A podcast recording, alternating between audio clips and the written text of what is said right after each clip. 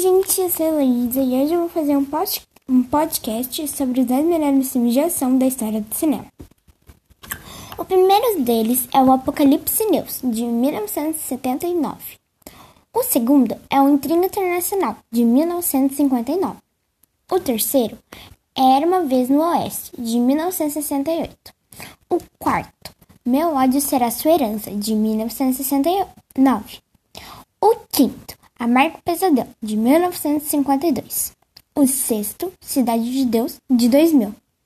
O sétimo, Glória de... Feita de Sangue, de 1957. O nono, Salário do Medo, de 1953. O penúltimo, O Tigre e o Dragão, de 2000. O último, décimo, Além da Linha Vermelha, de 1998.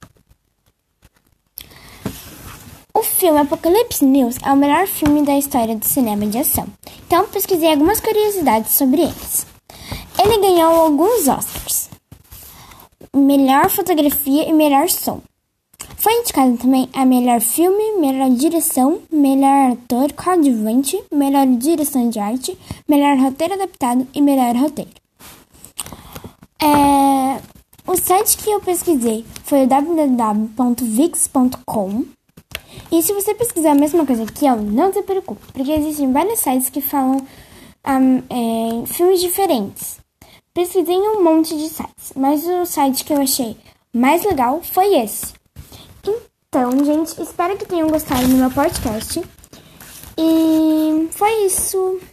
Tchau.